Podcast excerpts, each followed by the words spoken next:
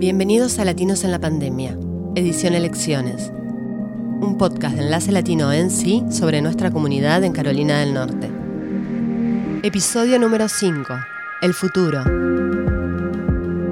Las elecciones en Estados Unidos han sido tan complejas como se pronosticaban. Al día de hoy, el aún presidente Donald Trump no ha aceptado su derrota. Carolina del Norte no fue la excepción el gobernador demócrata Roy Cooper fue reelecto, pero no contará con muchos aliados en su gobierno. Tanto la Cámara de Representantes como el Senado estatal y la vicegobernación están en manos republicanas. En la Corte Suprema de Justicia y en la Corte de Apelaciones también perdieron terreno los demócratas. Este episodio busca echar un poco de luz en medio de tanto lío. ¿Cómo queda parada la comunidad latina? ¿Fueron decisivos sus votos? ¿De qué hablamos cuando hablamos de comunidad latina? ¿Y hay esperanzas reales de una reforma migratoria en la era Biden? Hablamos con representantes de la comunidad para entender el escenario que se viene. Laura Rodríguez, vicepresidente de Asuntos Gubernamentales del Center for American Progress. Yo soy Iván Parra, soy el director ejecutivo del Congreso de Organizaciones Latinas de Carolina del Norte. Soy Lezar Posada, el director de participación comunitaria y abogacía del Centro Hispano. Me llamo Felicia Arriaga y soy um, profesora de sociología en Appalachian State University. Los números de los candidatos ganadores no están lejos de quienes perdieron en los comicios del 3 de noviembre. A nivel nacional, la fórmula Biden-Harris aventajó a Trump-Pence con el 51% de los votos generales y 306 votos electorales.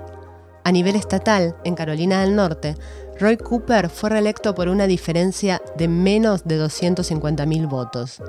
Con números tan ajustados, los votos latinos fueron clave. El rol de la comunidad latina fue eh, muy importante en estas elecciones.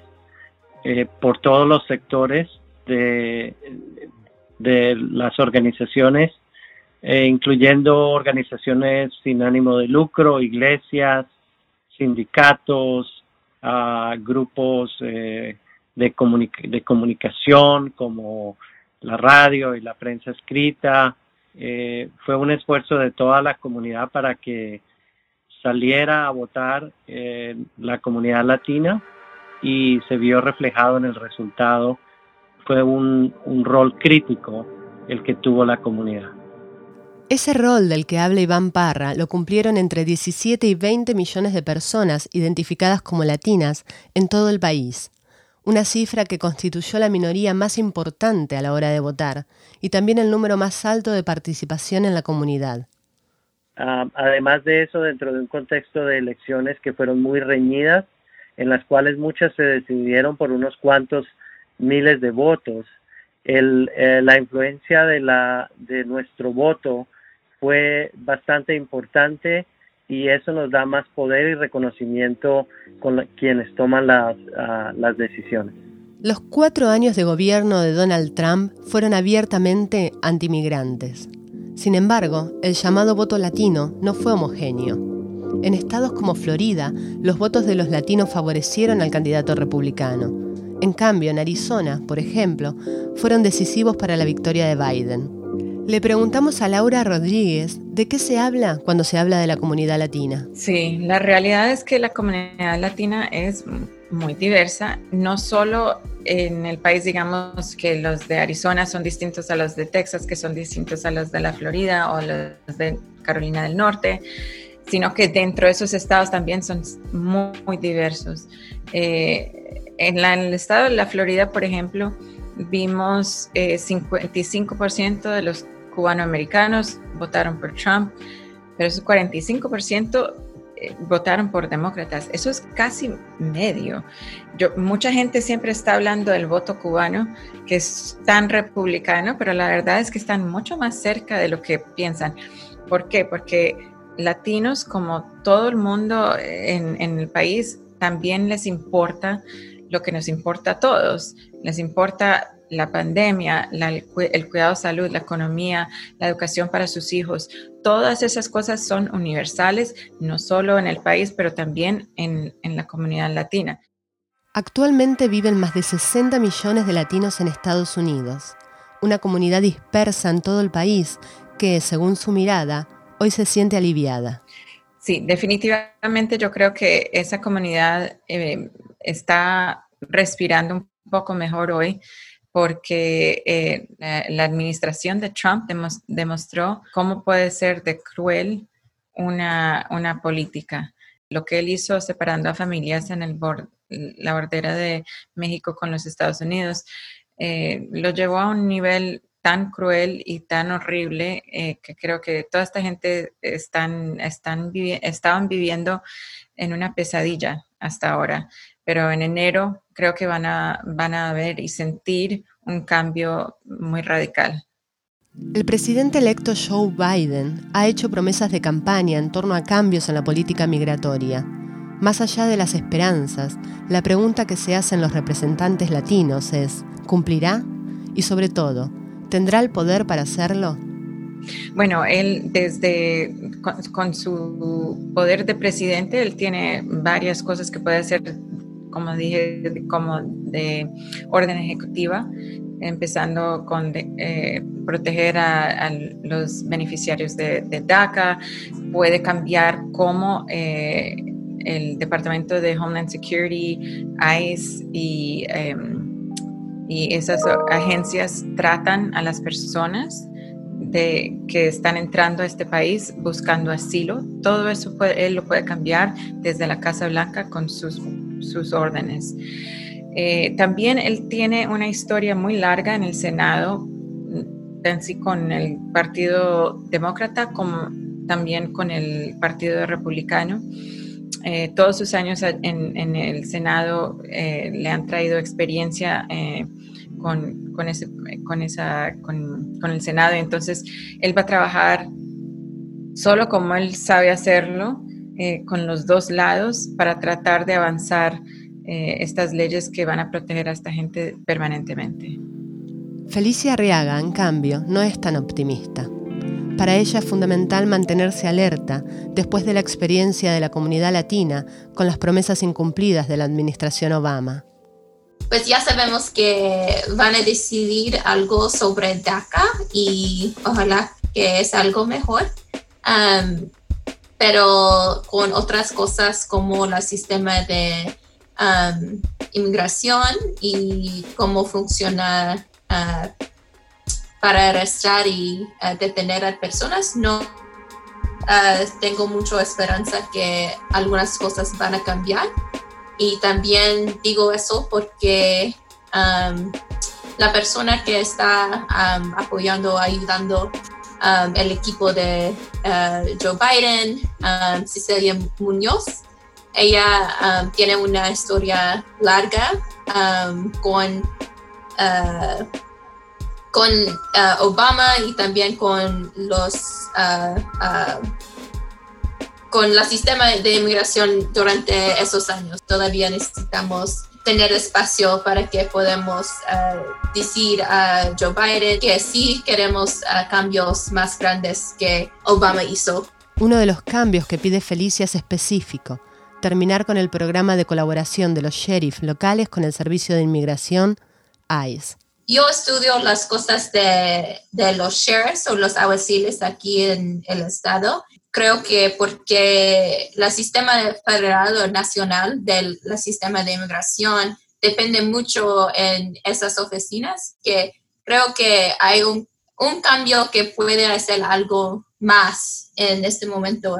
Es decirles a los sheriffs o los alguaciles que no pueden detener los inmigrantes, ¿no? Con ese cambio, creo que también podemos avanzar un poco más Um, para que también no las personas pueden manejar sin miedo um, y también si pueden um, vivir en una manera, ¿no? No pueden, ya sabemos que algunas cosas no van a cambiar en este momento uh, con el empleo o todas, las, todas esas cosas, pero creo que si podemos cambiar o también uh, quitar algunas programas como el 287G. La composición del Congreso Nacional también es un tema a tener en cuenta a la hora de esperar cambios en política migratoria.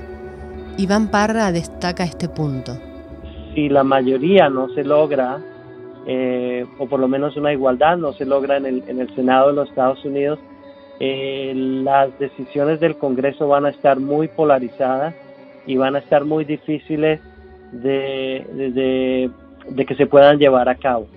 Sin embargo, el presidente va a tener, como lo tuvo Donald Trump en los cuatro años pasados, la oportunidad de, de, hacer muchos cambios por orden ejecutiva y va a tener la oportunidad eh, de cambiar eh, situaciones relacionadas con eh, las prioridades de ICE, va a tener situaciones relacionadas con las políticas de asilo y de visas y de otras cosas, inversión en, en, el, en el muro, etcétera, etcétera, que puede empezar a cambiar, por supuesto con las buenas noticias que hemos tenido recientemente sobre DACA, empieza entonces a tener la, la posibilidad de eh, posibles, eh, entre comillas, pequeños cambios, pero que afectarán de manera positiva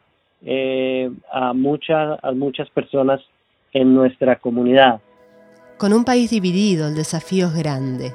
Iván, como Felicia antes, remarca el punto de estar atentos y unidos como comunidad para garantizar que las promesas se cumplan. Entonces hay un desafío de que el país está dividido, de que no sabemos quién va a tener eh, control del el Congreso de los Estados Unidos y eh, queda por ver ahorita si eh, Joe Biden va a cumplir con las promesas que hizo acerca de reformar todas las pólizas que implementó Donald Trump de una manera antimigrante por los últimos cuatro años. Durante todo este tiempo tendremos que mantener eh, el interés de la comunidad, la organización de la comunidad, ahora para mantener contable a nivel eh, de presidente a Joe Biden por las promesas que ha hecho. Y a nivel local, eh, por supuesto, Carolina del Norte en su asamblea general no, no va a tener muchos cambios, incluso ha habido una ganancia en cuanto al, al Partido Republicano, que ha tenido una tendencia más conservadora con respecto a nuestra comunidad y, eh, tendremos que estar muy pendientes de eh, estar a la defensiva eh, de cualquier tipo de propuestas que sean antimigrantes a nivel de la Asamblea ah, General de Carolina del Norte como decíamos al principio, en Carolina del Norte la elección también fue muy ajustada. Elías Posada, del Centro Hispano, nos cuenta cómo quedó el panorama en el Estado. So, ¿qué, vimos? Que el gobernador ah, sigue eh, como gobernador del, Estado, agarró reelección, pero las dos cámaras, el, Senado y la Cámara de Representantes, van a ser dominadas por el Partido Republicano. Ah, y también sabemos que en el Council of State, el Consejo del Estado, que es el eh, vicegobernador, el, eh, la fiscal general, ah, quedó dividido, donde tenemos republicanos y demócratas. Uh, la, eh, el, el, sumario de la elección es que básicamente casi nada cambió en el, en el sistema político, porque todavía tenemos la Cámara de Representantes del Senado controlados por republicanos, tenemos un, gobernador que es demócrata, varios de los, de los demócratas que estaban en el Consejo ganaron reelección.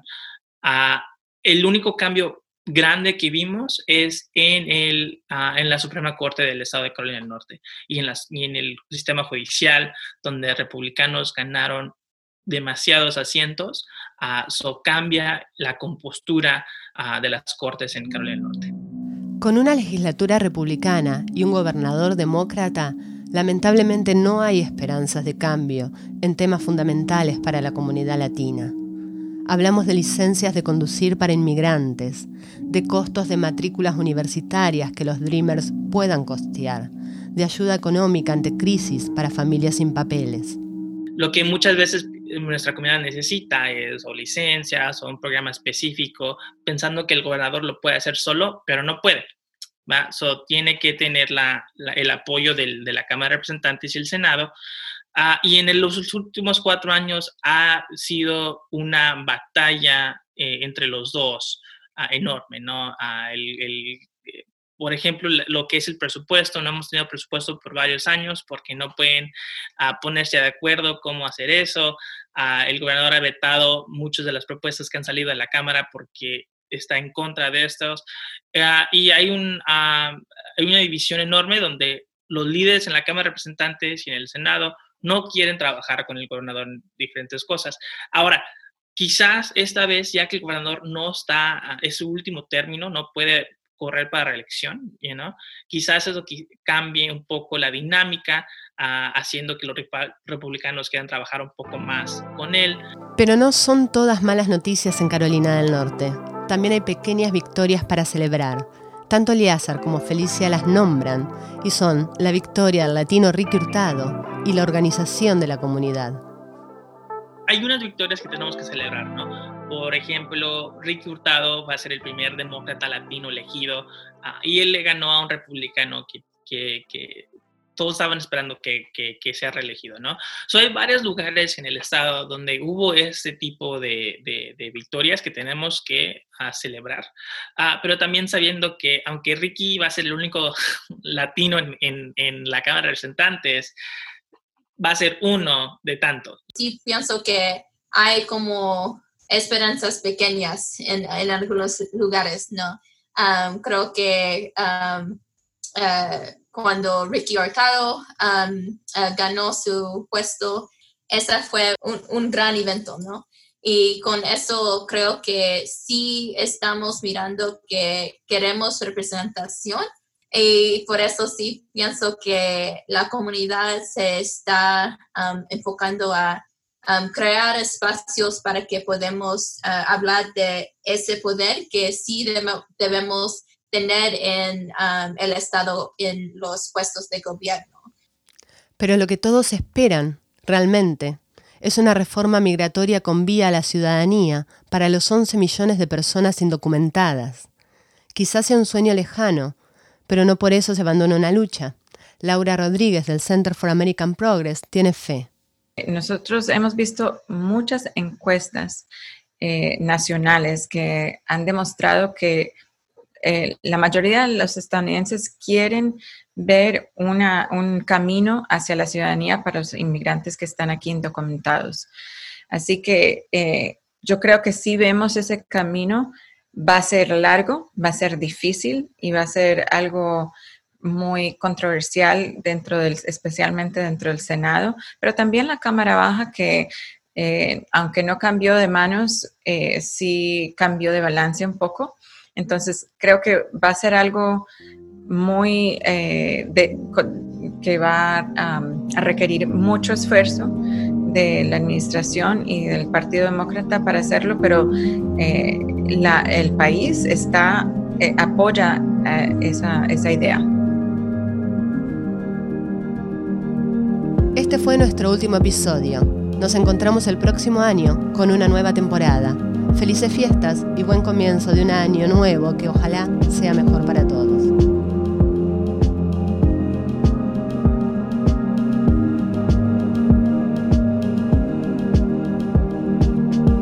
Latinos en la Pandemia es un podcast de Enlace Latino en sí, escrito y producido por Patricia Serrano y David Miller. La dirección y producción ejecutiva es de Paola Jaramillo y Walter Gómez. Nos acompañan Raúl Ramos, Paula Joglar y Paula Sokolivsky. Yo soy Patricia Serrano, gracias por escucharnos. Expandamos la voz latina en Carolina del Norte.